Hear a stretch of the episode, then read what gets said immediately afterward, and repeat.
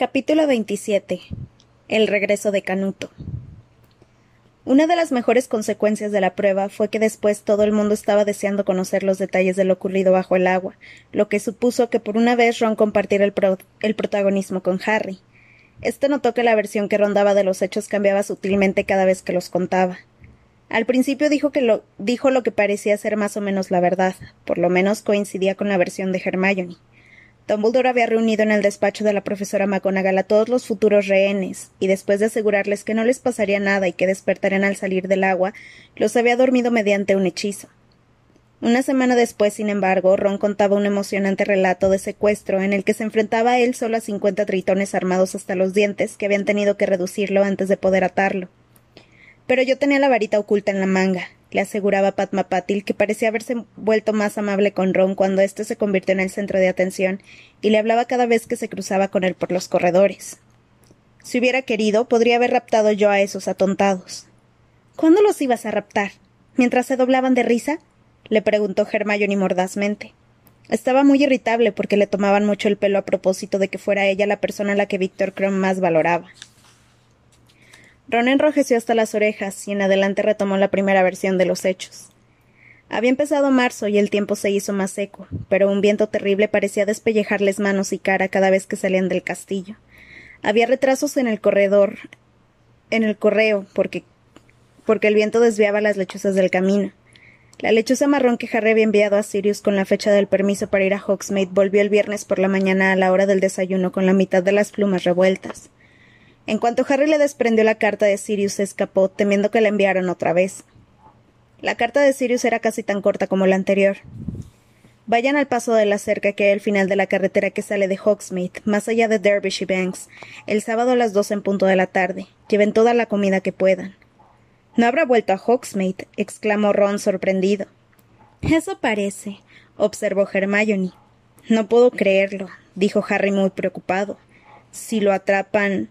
Hasta ahora no lo han conseguido, le recordó Ron, y el lugar ya no está lleno de dementores.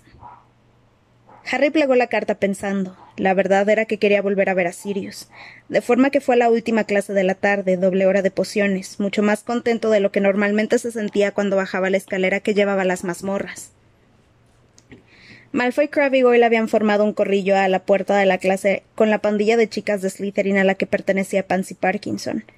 Todos miraban algo que Harry no alcanzó a distinguir y se reían por lo bajo con muchas ganas. La cara de Pansy asomó por detrás de, la ancha espalda de Goyle y los vio acercarse. Allí están, allí están, anunció con una risa tonta y el corro se rompió. Harry vio que Pansy tenía en las manos un ejemplar de la revista Corazón de Bruja. La foto con movimiento de la portada mostraba una bruja de pelo rizado que sonreía enseñando los dientes y apuntaba un bizcocho grande con la varita. A lo mejor encuentras aquí algo de tu interés, Granger, dijo Pansy en voz alta y le tiró la revista a Hermione, que la tomó algo sobresaltada. En aquel momento se abrió la puerta de la mazmorra y Snape les hizo señas de que entraran. Hermione Harry y Ron se encaminaron hacia su pupitre al final de la mazmorra. En cuanto Snape volvió la espalda para escribir en la pizarra los ingredientes de la poción de aquel día, Hermione se apresuró a hojear la revista bajo el pupitre. Al fin, en las páginas centrales, encontró lo que buscaba. Harry y Ron se inclinaron un poco para ver mejor. Una fotografía en color de Harry, encabezaba un pequeño artículo titulado La pena secreta de Harry Potter. Tal vez sea diferente, pero aún así es un muchacho que padece todos los sufrimientos típicos de, de la adolescencia, nos revela Rita Skeeter. Privado de amor desde la trágica pérdida de sus padres, a sus catorce años Harry Potter creía haber encontrado consuelo en Hogwarts en su novia Hermione Granger, una muchacha hija de muggles. Poco sospechaba que no tardaría en sufrir otro golpe emocional en una vida cuajada de pérdidas. La señorita Granger, una muchacha nada agraciada pero sí muy ambiciosa, parece sentir debilidad por los magos famosos, debilidad que ni siquiera Harry ha podido satisfacer por sí solo. Desde la llegada a Hogwarts de Victor Crumb, el buscador búlgaro y héroe de los últimos mundiales de Quidditch, la señorita Granger ha jugado con los afectos de ambos muchachos. Crumb, que está abiertamente enamorado de la taimada señorita Granger, la ha invitado ya a visitarlo en Bulgaria durante las vacaciones de verano, no sin antes declarar que jamás había sentido lo mismo por ninguna otra chica. Sin embargo, podrían no ser los dudosos encantos naturales de la señorita Granger los que han conquistado el interés de estos pobres chicos. Es fea con ganas, nos declara Pansy Parkinson, una bonita y vivaracha alumna de cuarto curso. Pero es perfectamente capaz de preparar un filtro amoroso porque es una todo. Supongo que así lo consigue. Como es natural, los filtros amorosos están prohibidos en Hogwarts, y no cabe duda de que Albus Dumbledore estará interesado en investigar estas sospechas. Mientras tanto, las admiradoras de Harry Potter tendremos que conformarnos con esperar que la próxima vez le entregue su corazón a una candidata más digna de él. Te lo advertí, le dijo Ron a Hermione entre dientes mientras ella seguía con la vista fija en el artículo. Te advertí que no debías picarla. Te ha presentado como una especie de. de mujer fatal. Del rostro de Hermione desapareció la expresión de aturdimiento y en su lugar soltó una risotada. ¿Mujer fatal? repitió conteniendo la risa. Es como las llama mi madre, murmuró Ron ruborizándose. Si Rita no es capaz más que de esto, es que está perdiendo sus habilidades, dijo Hermione volviendo a reírse y dejando el número de corazón de bruja sobre una silla vacía.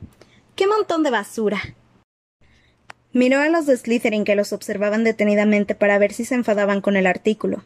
Hermione les dirigió una sonrisa sarcástica y un gesto de la mano, y tanto ella como Ron y Harry empezaron a sacar los ingredientes que necesitarían para la poción agudizadora del ingenio. Pero hay una cosa que no comprendo.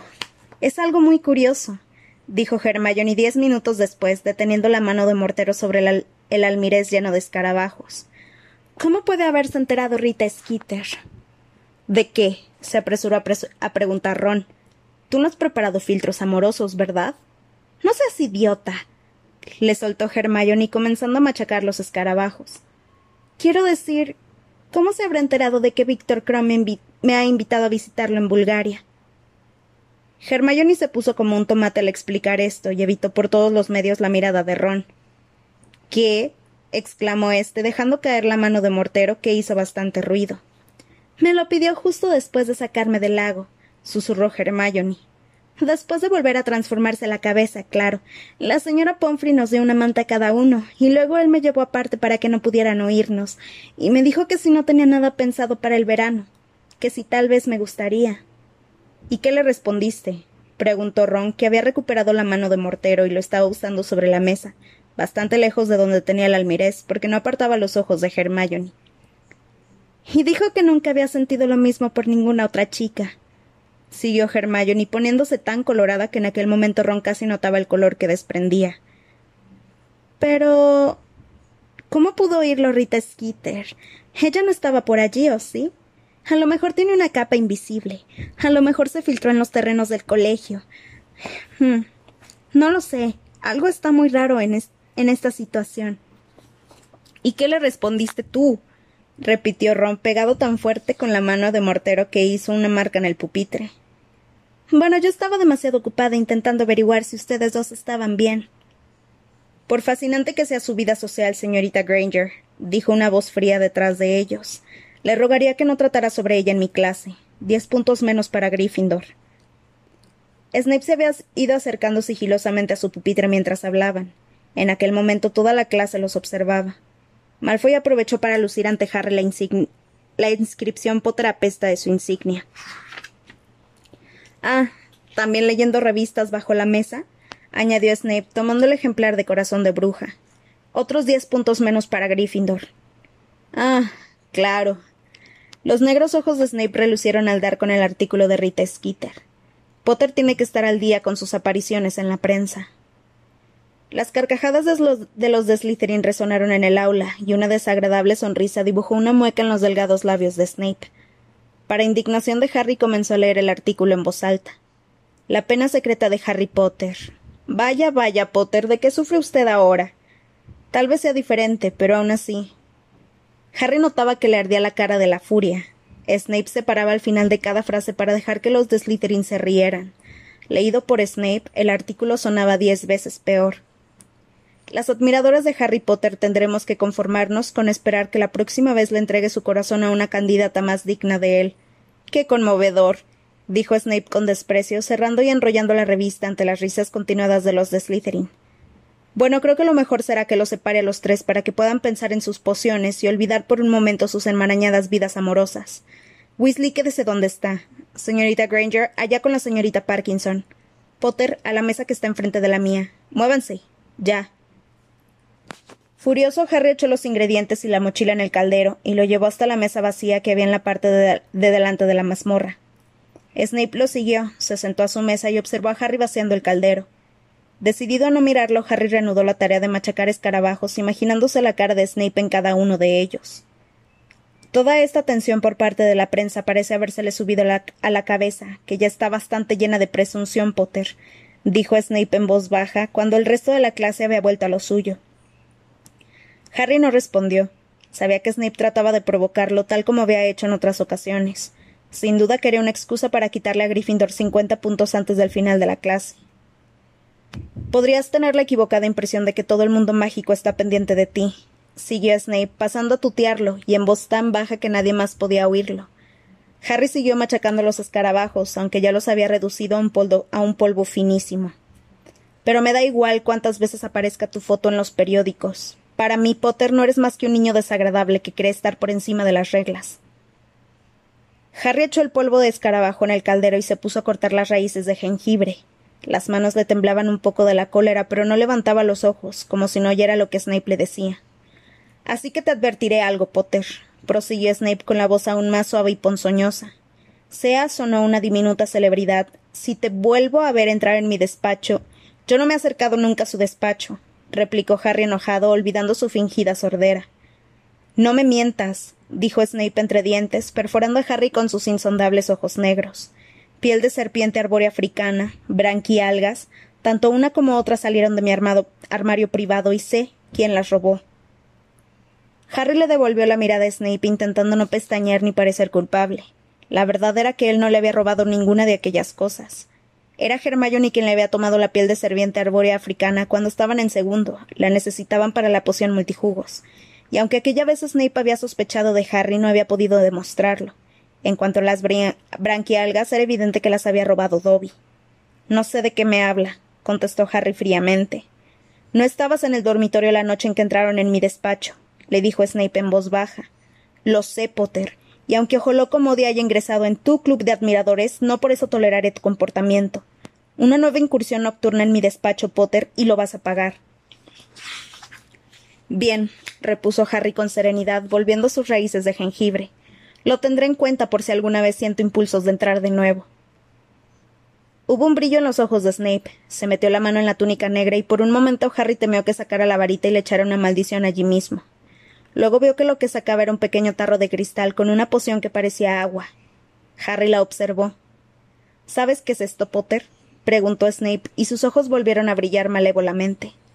No, respondió Harry, aquella vez con total sinceridad. Es Veritaserum, una poción de la verdad tan poderosa que tres gotas bastarían para que descubrieras tus más íntimos secretos ante toda la clase. Ante toda la clase, dijo Snape con la voz impregnada de, de odio.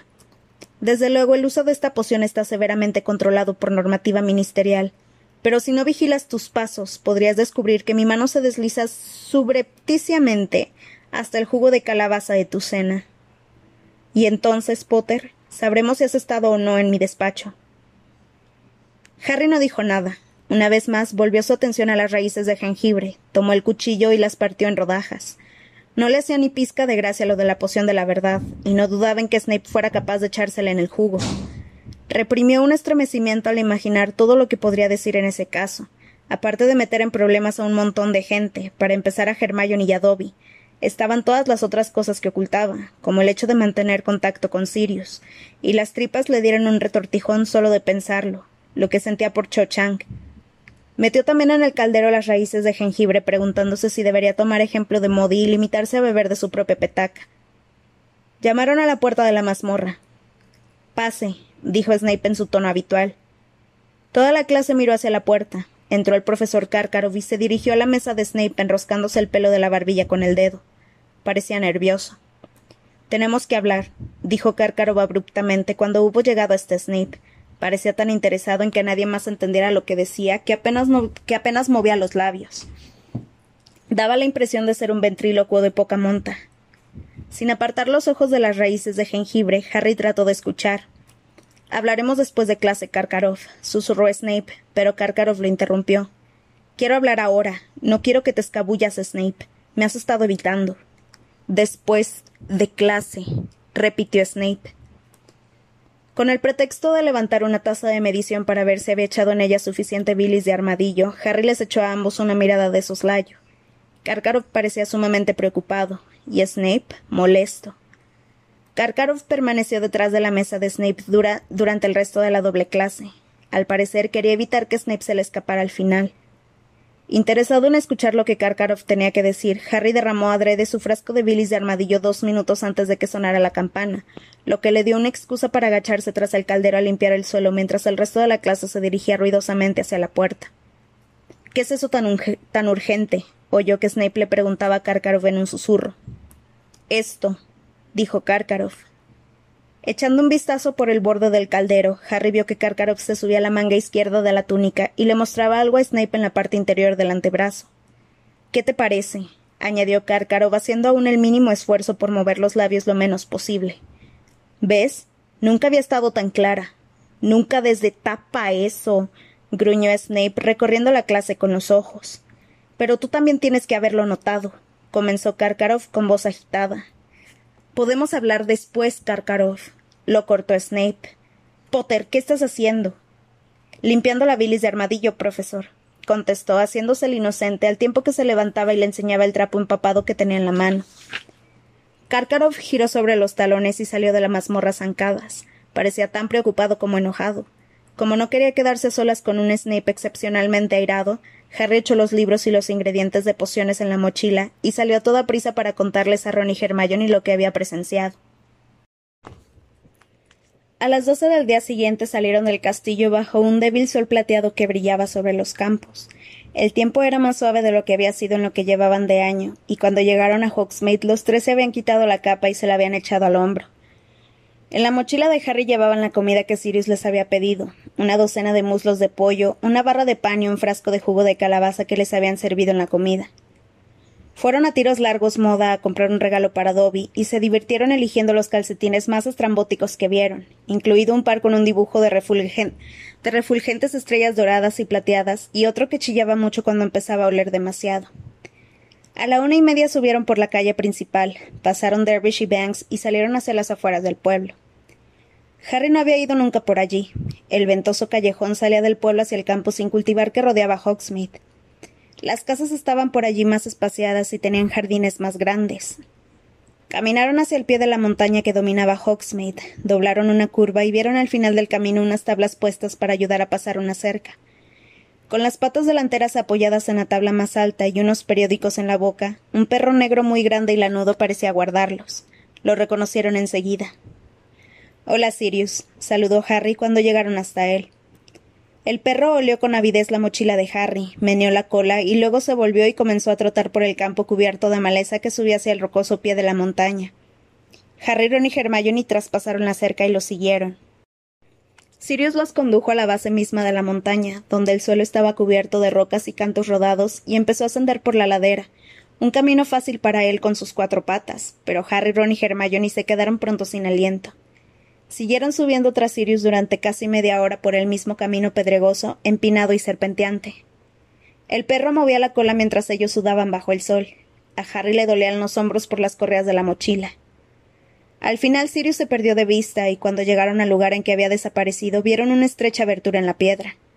Se metieron por ella con dificultad y se encontraron en una cueva fresca y obscura. Al fondo atado en una roca se hallaba el hipogrifo Pick mitad caballo gris y mitad águila gigante, sus fieros ojos naranja brillaron al verlos. Los tres se inclinaron notoriamente ante él, y después de observarlos por un momento, Buckbeak dobló sus escamosas rodillas delanteras y permitió que Hermione se acercara y le acariciara el cuello con plumas. Harry, sin embargo, miraba al perro negro que acababa de convertirse en su padrino. Sirius llevaba puesta una túnica gris andrajosa, la misma que llevaba al dejar Azkaban, y estaba muy delgado. Tenía el pelo más largo que cuando se había aparecido en la chimenea, y sucio y enmarañado como el curso anterior. Pollo. exclamó con voz ronca después de haberse quitado de la boca los números, los números atrasados del profeta y haberlos echado al suelo de la cueva. Harry sacó de la mochila el pan y el paquete de muslos de pollo y se los entregó. Gracias, dijo Sirius, que lo, abrió que lo abrió de inmediato. Tomó un muslo y se puso a devorarlo sentado en el suelo de la cueva. Me alimento sobre todo de ratas, no quiero robar demasiada comida en Hogsmeade porque llamaría la atención. Sonrió a Harry, pero a éste le costó esfuerzo devolverle la sonrisa. ¿Qué haces aquí, Sirius? le preguntó. Cumplir con mi deber de padrino, respondió Sirius, royendo el hueso de pollo de forma muy parecida como lo habría hecho un perro. No te preocupes por mí, me hago pasar por un perro vagabundo de muy buenos modales. Seguía sonriendo, pero al ver la cara de preocupación de Harry dijo más seriamente Quiero estar cerca. Tu última carta. Bueno, digamos simplemente que cada vez que huele todo más me huele todo más a chamusquina. Voy recogiendo los periódicos que la gente tira, y a juzgar por las apariencias no soy el único que empieza a preocuparse.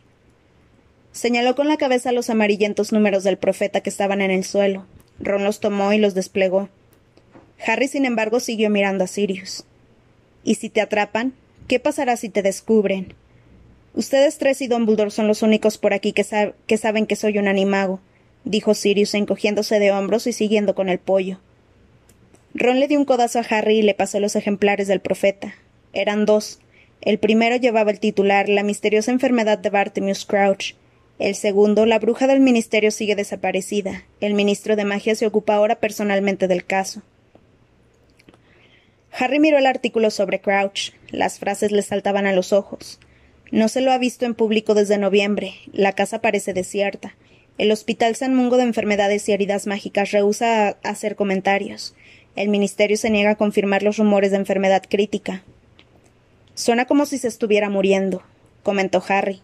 Pero no puede estar tan malo si se ha colado en Hogwarts. Mi hermano es el ayudante personal de Crouch, informó Ron a Sirius. Dice que lo que tiene dice que lo que tiene Crouch se debe al exceso de trabajo. Eso sí, la última vez que lo vi de cerca parecía enfermo, añadió Harry pensativamente sin dejar el periódico. La noche en que salió mi nombre del cáliz. Se está llevando su, merecido por despedir a Winky, dijo Hermione con frialdad. Estaba acariciando a Buckbeak, que mascaba los huesos de pollo que Sirius iba dejando. Apuesto a que se arrepiente de haberlo hecho. Apuesto a que ahora que ella no está para cuidarlo se da cuenta de lo que valía. Hermione está obsesionada con los elfos domésticos, le explicó Ron a Sirius, dirigiendo a Hermione una mirada severa. Pero Sirius parecía interesado. ¿Crouch despidió a su elfina doméstica? Sí, en los mundiales de Quidditch, repuso Harry y se puso a contar la historia de la aparición de la marca tenebrosa y de que habían encontrado a Winky con la varita de él en la mano y del enojo del señor Crouch. Cuando Harry hubo concluido, Sirius se puso de nuevo en pie y comenzó a pasear de un lado a otro de la cueva. A ver si lo he entendido bien, dijo después de un rato blandiendo un nuevo muslo de pollo. Primero vieron en la tribuna principal a la elfina, que le estaba guardando un sitio a Crouch, ¿no es así? Sí, respondieron los tres al mismo tiempo. Pero Crouch no apareció en todo el partido. No, confirmó Harry. Me parece que dijo que había estado muy ocupado. Sirius paseó en silencio por la cueva. Luego preguntó ¿Miraste en los bolsillos si estaba la varita después de dejar la tribuna principal, Harry? Eh. Harry intentó recordar. No, contestó por fin. No la necesité antes de llegar al, al bosque. Entonces metí la mano en el bolsillo y lo único que encontré fueron los omniculares. Miró a Sirius. ¿Crees que el que hizo aparecer la marca tenebrosa me robó la varita en la tribuna principal? Tal vez, dijo Sirius.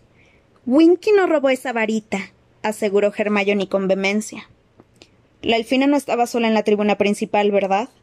dijo Sirius frunciendo el entrecejo mientras seguía paseando. ¿Quién más había sentado detrás de ti? Mucha gente, explicó Harry. Funcionarios búlgaros, Cornelius Fudge, los Malfoy. Los Malfoy, exclamó Ron de repente, tan alto que su voz retumbó en la cueva. Buckbeak sacudió la cabeza nervioso. Seguro que fue Lucius Malfoy. ¿Nadie más? Nadie, dijo Harry. Sí, había alguien más. Ludo Backman, recordó Hermione. Ah, es verdad. No sé nada de Backman salvo que fue golpeador en las avispas de Wimborne, comentó Sirius sin dejar de pasear. ¿Cómo es? Excelente. Se empeña en ofrecerme ayuda para el torneo de los tres magos. ¿De verdad? El ceño de Sirius se hizo más profundo. ¿Por qué lo hará? Dice que tiene debilidad por mí. Hmm. Sirius se quedó pensativo. Lo vimos en el bosque justo antes de que apareciera la marca tenebrosa, le dijo Hermione a Sirius. ¿Se acuerdan? añadió volviéndose a Ron y Harry. Sí, pero no se quedó en el bosque, observó Ron. En cuanto le hablamos del altercado, se fue al campamento. ¿Cómo lo sabes? objetó Hermione. ¿Cómo sabes a dónde fue al desaparecerse? Vamos, exclamó Ron en tono escéptico. ¿Es que crees que fue Batman el que hizo aparecer la marca tenebrosa? Antes sospecho de él que de Winky, replicó Hermione con testarudez. Ya te lo he dicho, señaló Ron, dirigiendo a Sirius una significativa mirada. Está obsesionado con los elfos Dom, pero Sirius levantó la mano para que se callara.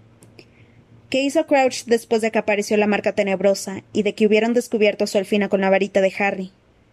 Se fue a mirar entre los arbustos, explicó Harry, pero no encontró a nadie más. Claro, susurró, susurró Sirius paseando de un lado a otro. Claro, quería encontrar a cualquier otro que no fuera su alfina doméstica. ¿Y entonces la despidió? Sí, contestó Hermione muy acalorada. La despidió solo porque no se había quedado en la tienda y dejado que la pisotearan. Deja en paz a la elfina, Hermione, le dijo Ron. Pero Sirius negó con la cabeza. Ella ha sondeado a Crouch mejor que tú, Ron. Si quieres saber cómo es alguien, mira de qué manera trata a sus inferiores, no a sus iguales. Se pasó una mano por la cara sin afeitar, intentando pensar. Todas esas ausencias de Barty Crouch. Se toma la molestia de enviar a su alfina doméstica para que le guarde un asiento en los mundiales, pero no aparece para ver el partido. Trabaja muy duro, Trabaja muy duro para reinstaurar el torneo y luego también se ausenta. Nada de eso es propio de él. Si antes de esto había dejado alguna vez de ir al trabajo por enfermedad, me como a Buckbeak. ¿Conoces a Crouch entonces? le preguntó, Harry. La cara de Sirius se ensombreció. De pronto pareció tan amenazador como la noche en que Harry lo había visto por primera vez, cuando aún creía que era un asesino. Conozco a Crouch muy bien, dijo en voz baja. Fue el que ordenó que me llevaran a Azkaban sin juicio. ¿Qué? exclamaron a la vez Ron y Hermione. Bromeas, dijo Harry. No, no bromeo, respondió Sirius arrancando otro bocado al muslo de pollo. Crouch era director del Departamento de Seguridad Mágica, ¿no lo sabían? Harry, Ron y Hermione negaron con la cabeza. Todos pensaban que sería el siguiente ministro de magia, explicó Sirius. Barty Crouch es un gran mago y está sediento de poder. Ah, no, nunca apoyó a Voldemort, añadió, comprendiendo lo que significaba la expresión de Harry. No, Barty Crouch fue siempre un declarado enemigo del lado tenebroso. Pero entonces un montón de gente que estaba también contra el lado, el lado tenebroso. Bueno, no lo entenderían, son demasiado jóvenes. Eso es lo que dijo mi padre en los mundiales, dijo Ron con un dejo de irritación en la voz. ¿Por qué no lo intentas? Sirius sonrió un instante. Bueno, lo intentaré. Paseó por unos momentos por la cueva y luego empezó a hablar. Imagínense que Voldemort está ahora mismo en su momento de máximo poder. No saben quiénes lo apoyan, no saben quién es de los suyos y quién no, pero saben que puede controlar a la gente para que haga cosas terribles sin poder evitarlo. Tienen miedo por ustedes mismos, por su familia y por sus amigos. Cada semana llegan las noticias de nuevas muertes, nuevas desapariciones, nuevas torturas. El Ministerio de Magia está sumido en el caos, no sabe qué hacer. Intenta que los muggles no se den cuenta de nada, pero entre tanto, también van muriendo muggles. El terror, el pánico y la confusión cunden por todas partes. Así estaban las cosas. Bueno, esas situaciones sacan a la luz lo mejor de algunas personas y lo peor de otras. Las intenciones de Crouch tal vez fueron buenas al principio, no lo sé ascendió rápidamente en el ministerio y empezó a aplicar medidas muy duras contra los partidarios de Voldemort. Concedió nuevos poderes a los aurores, por ejemplo, permiso para matar en vez de capturar.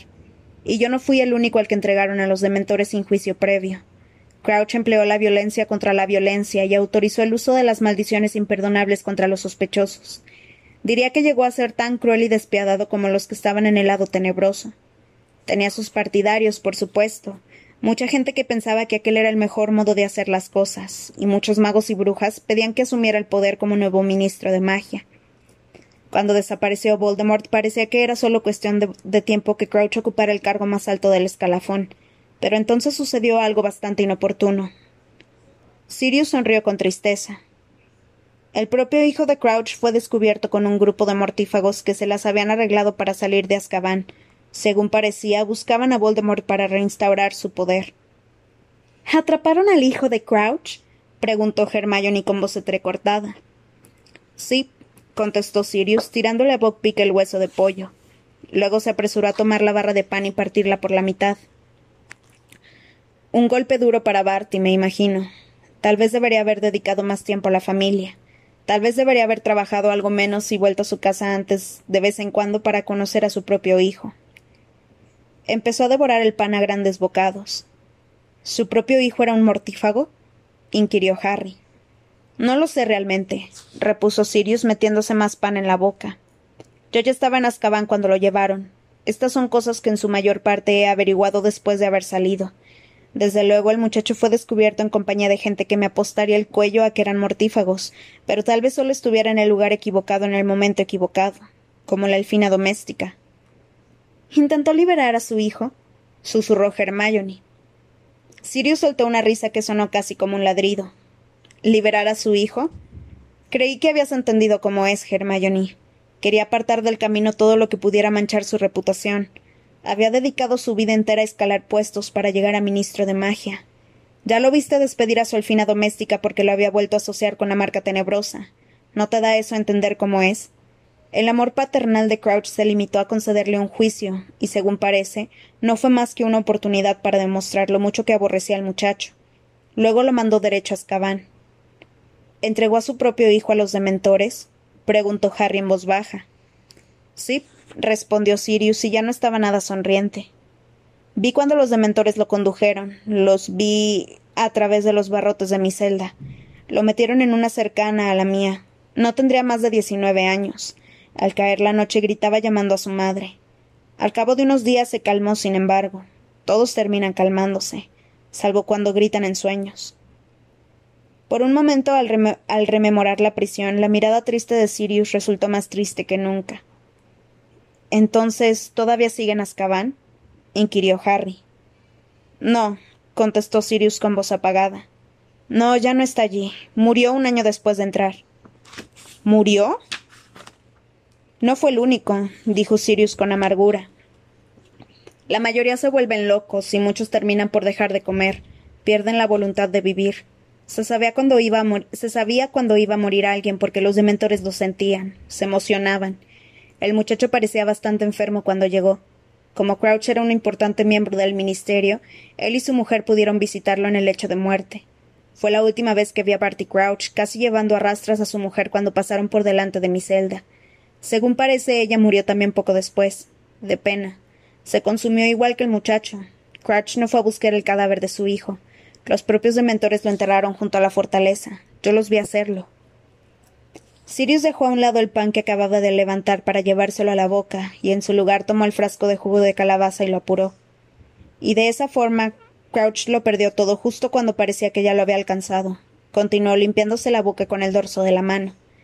Había sido un héroe, preparado para convertirse en ministro de magia. Y un instante más tarde su hijo había muerto, su mujer también, el nombre de su familia estaba deshonrado, y según escuchado después de salir de la cárcel, su popularidad había caído en picada. Cuando el chico murió, a la gente empezó a darle pena y se preguntaron por qué un chico de tan buena familia se había descarriado de aquella manera. La respuesta que encontraron fue que su padre nunca se había preocupado mucho por él, y por eso el cargo lo consiguió Cornelius Fudge, y a Crouch le regalaron el Departamento de Cooperación Mágica Internacional. Hubo un, prolongado silencio. Harry recordó la manera en que Crouch se le salían los ojos de las órbitas al encontrar en el bosque a su desobediente elfina doméstica, la noche de los mundiales de Quidditch. Aquel puede ser el motivo por el que Crouch se había excedido de tal manera al encontrar a Winky bajo la marca tenebrosa. Le había recordado a su hijo, el antiguo escándalo y su caída en desgracia en el ministerio. Modi dice que Crouch está obsesionado con atrapar magos tenebrosos, le dijo Harry a Sirius. Sí he oído que se ha convertido en una especie de, manía suya, repuso Sirius asintiendo con la cabeza. Seguramente piensa que todavía tiene esperanzas de recobrar su antigua popularidad si atrapa algún mortífago. Y se coló en Hogwarts para registrar el despacho de Snape, exclamó Ron eufórico mirando a Hermione. Sí, y eso no tiene ningún sentido, dijo Sirius. Claro que lo tiene, exclamó Ron emocionado. Pero Sirius negó con la cabeza. Mira, si Crouch quiere investigar a Snape, ¿por qué no va a las pruebas del torneo? Sería una excusa ideal para hacer visitas regulares a Hogwarts y tenerlo vigilado. O sea, que crees que Snape se trae algo entre manos, dijo Harry, pero Hermione lo interrumpió. Me da igual lo que digan. Dumbledore confía en Snape. Vamos, Hermione, dijo Ron impaciente. Ya sabemos que Dumbledore es muy inteligente y todo eso, pero siempre es posible que un mago tenebroso realmente listo lo pueda engañar. Entonces, ¿por qué Snape salvó a Harry la vida en primero, eh? ¿Por qué no lo dejó morir? No lo sé. A lo mejor le daba miedo que Dumbledore lo pusiera de patitas en la calle. ¿Qué piensas tú, Sirius? preguntó Harry, y Ron y Hermione dejaron de discutir para escuchar. Pienso que los dos tienen algo de razón, contestó Sirius mirándolos pensativamente. En cuanto supe que Snape daba clase aquí me pregunté por qué Dumbledore lo había contratado. Snape siempre ha sentido fascinación por las artes obscuras. Ya en el colegio era famoso por ello. Era una pelota empalagoso de pelo engrasado, añadió, y Harry y Ron se sonrieron el uno al otro. Cuando llegó al colegio conocía más maldiciones que la mayoría de los que estaban en séptimo, y formó parte de una pandilla de Slytherin que luego resultaron casi todos mortífagos. Sirius levantó los dedos y comenzó a contar con ellos los nombres. Rosier y Wilkes. A los dos los mataron los aurores un año antes de la caída de Voldemort. Los Lestrange, que son matrimonio, están en Azkaban. Avery, del que he oído que se quitó de en medio diciendo que había actuado bajo los efectos de la maldición Imperius, todavía anda suelto. Pero, que yo sepa, contra Snape no hubo denuncias. No es que eso signifique gran cosa. Son muchos los que nunca fueron atrapados, y desde luego Snape es lo bastante listo y astuto para mantenerse al margen de los problemas. Snape conoce muy bien a Karkaroff, pero lo disimula, dijo Ron. Sí, tendrías que haber visto la cara que puso Snape cuando Karkaroff entró ayer en pociones, se apresuró a añadir Harry. Karkaroff quería hablar con Snape y lo acusó de estar evitándolo. Parecía realmente preocupado. Le mostró a Snape algo que tenía en el brazo, pero no vi qué era. ¿Le mostró a Snape algo que tenía en el brazo? repitió, Sirius desconcertado. Se pasó los dedos distraídamente por el pelo sucio y volvió a encogerse de hombros. Bueno, no tengo idea de qué puede ser, pero si Karkaroff está de verdad preocupado y acudía a Snape en busca de soluciones. Sirius miró la pared de la cueva y luego hizo una mueca de frustración. Aún queda el hecho de que Dumbledore confía en Snape, y ya sé que Dumbledore confía en personas de las que otros no se fiarían, pero no creo que le permitiera dar clases en Hogwarts si hubiera estado alguna vez al servicio de Voldemort. Entonces, ¿por qué están tan interesados Modi y Crouch en su, despacho? insistió Ron. Bueno, dijo Sirius pensativamente. No me extrañaría que Ojo Loco hubiera entrado en el despacho de todos los profesores en cuanto llegó a Hogwarts. Se toma la defensa contra las artes obscuras muy en serio. No creo que confíe absolutamente en nadie y no me sorprende después de todo lo que ha visto. Sin embargo, tengo que decir una cosa de Modi, y es que nunca mató si podía evitarlo. Siempre atrapaba a todo el mundo vivo si era posible. Era un tipo duro, pero nunca descendió al nivel de los mortífagos. Crouch, en cambio, es harina de otro costal. ¿Estará de verdad enfermo? Si lo está, ¿cómo hace el esfuerzo de entrar en el despacho de Snape? Y si no lo está, ¿qué se trae entre manos? ¿Qué era tan importante en los mundiales para que no apareciera en la tribuna principal? ¿Y qué ha estado haciendo mientras se suponía que tenía que, juzgar las pruebas del torneo?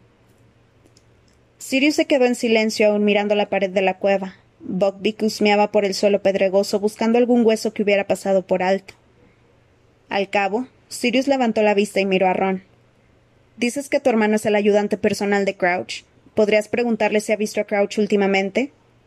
Puedo intentarlo, respondió Ron dudando. Pero mejor que no parezca que sospecho que Crouch puede estar tramando algo torcido. Percy lo adora. ¿Y podrías intentar averiguar si tienen alguna pista sobre Berta Jorkins? dijo Sirius, señalando el segundo ejemplar del profeta. Bachman me dijo que no, observó Harry. Si lo, si lo citan en este artículo, dijo Sirius, señalando el periódico con un gesto de cabeza. Se toma broma lo de Berta y comenta su mala memoria. Bueno, puede que haya cambiado desde que yo la conocí, pero la Berta de entonces no era nada olvidadiza, todo lo contrario. No tenía muchas luces, pero sí una memoria excelente para el chismorreo. Eso le daba un montón de problemas, porque nunca sabía tener la boca cerrada. Me imagino que en el Ministerio de Magia sería más un estorbo que otra cosa. Tal vez por eso Batman no se ha molestado demasiado en buscarla. Sirius exhaló un profundo suspiro y se frotó los ojos. ¿Qué hora es? Harry miró el reloj. Luego recordó que no funcionaba desde que se habían sumergido en el lago. Son las tres y media, informó Hermione. Será mejor que vuelvan al colegio, dijo Sirius poniéndose en pie. Ahora escuchen, le dirigió a Harry una mirada especialmente dura. No quiero que se escapen del colegio para venir a verme, ¿de acuerdo? Confórmense con enviarme notas. Sigo queriendo conocer cualquier cosa rara que ocurra. Pero no salgas de Hogwarts sin permiso. Resultaría una oportunidad ideal para atacarte. Nadie me ha intentado atacar hasta ahora, salvo un dragón y un par de Grindylows, contestó Harry. Pero Sirius lo miró con severidad. Me da igual. No respiraré tranquilo hasta que el torneo haya finalizado, y eso no será hasta junio. Y no lo olviden, si hablan de mí entre ustedes, llámenme hocicos, ¿vale? Le entregó a Harry el frasco y la servilleta vacíos y se despidió de Buckbeak dándole unas palmadas en el cuello. Iré con ustedes hasta la entrada del pueblo, dijo. A ver si me puedo conseguir otro periódico. Antes de salir de la cueva volvió a transformarse en el perro grande y negro, y todos juntos descendieron por la ladera, la, ladera de la montaña, cruzaron el campo pedregoso y volvieron al punto de la cerca donde estaban las tablas para pasarla con más, con más facilidad. Allí les permitió que le dieran unas palmadas en el cuello en señal de despedida, antes de volverse a salir para dar una vuelta por los alrededores del pueblo. Los tres emprendieron el camino de vuelta al castillo pasando de nuevo por Hogsmeade. Me pregunto si Percy sabrá todo eso de Crouch, dijo Ron de camino al castillo. Pero a lo mejor le da igual, a lo mejor lo admiraría más por ello. Sí, Percy adora las normas. Diría que Crouch se negó a saltárselas por su propio hijo. Percy no se atrevería a los dementores. Percy no entregaría a los dementores a nadie de su familia, afirmó Hermione severamente. No lo sé, dijo Ron. Si pensara que nos interponíamos en su camino de ascenso. Mm, Percy es muy ambicioso, ¿sabes? Subieron la escalinata de piedra de acceso al castillo y al entrar en el vestíbulo les llegó un delicioso olor a comida, comida procedente del gran comedor. Pobre hocicos, dijo Ron suspirando. Tiene que quererte mucho, Harry. Imagínate vivir a base de ratas.